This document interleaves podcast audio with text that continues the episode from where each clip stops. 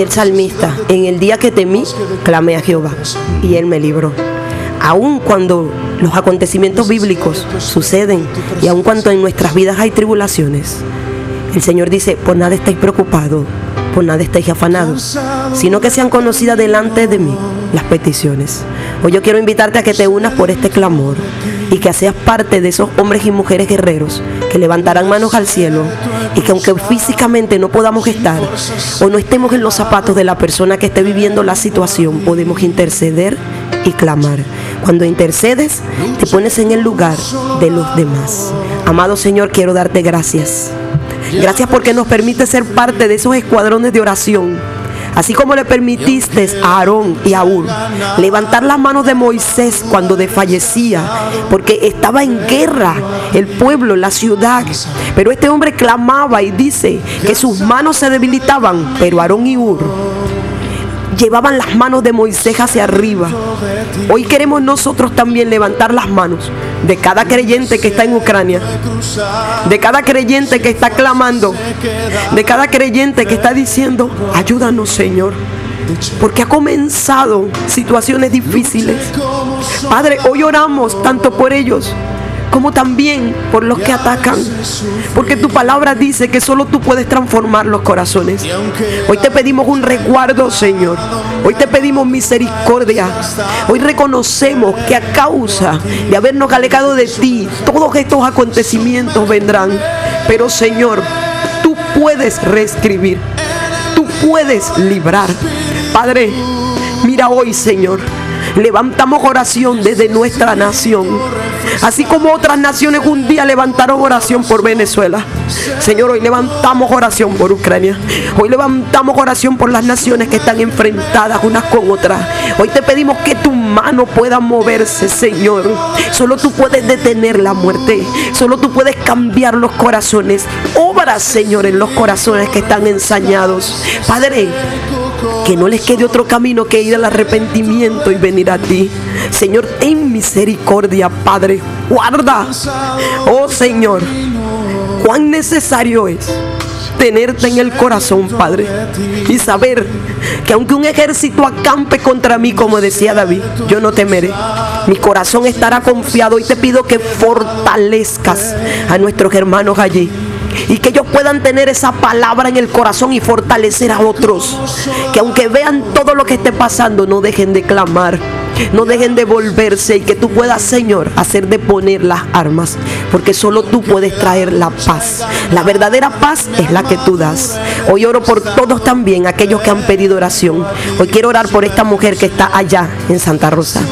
Padre, sabes, tú reescribes las historias.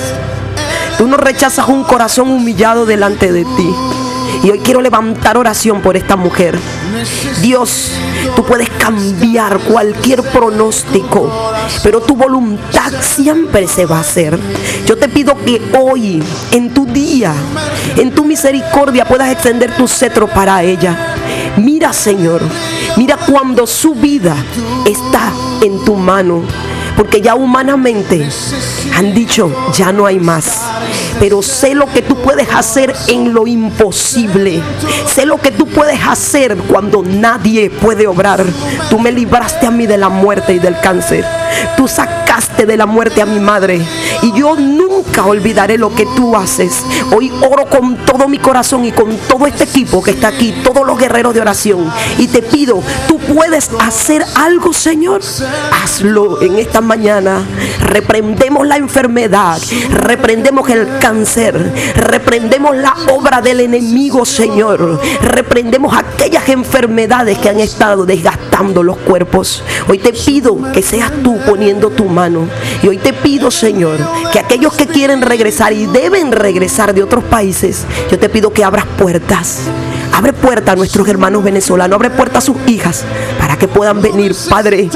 Pero que el panorama tú lo puedas cambiar, tú puedes hacer lo imposible. Hoy te pido, trae salud, trae vida, trae sanidad y que se haga tu voluntad, que siempre va a ser buena, agradable y perfecta. Lleva a los hijos a la obediencia. Hoy oro por el hijo de esta mujer también que ha pedido oración, que te conoce, pero sabe lo que dice tu palabra, que cuando se unen dos o más a clamar por algo, entonces tú escuchas. Hoy oramos para que esa vida sea transformada. Hoy reprendemos todo lo que ha estado dañando y entorpeciendo la vida de este hombre.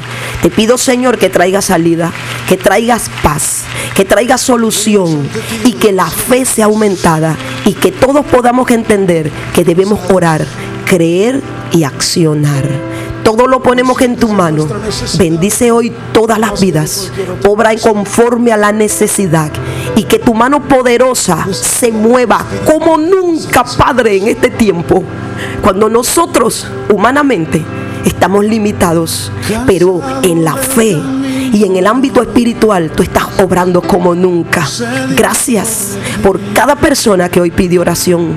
Gracias por cada enfermo que hoy está recibiendo sanidad, porque yo lo creo en el nombre de Jesús. Por cada vida que tú estás transformando y por nuestra ciudad. Te damos gracias en esta mañana. Bendícenos y guárdanos y llévanos cada día a la obediencia. En el nombre de Jesús. Amén. Amén.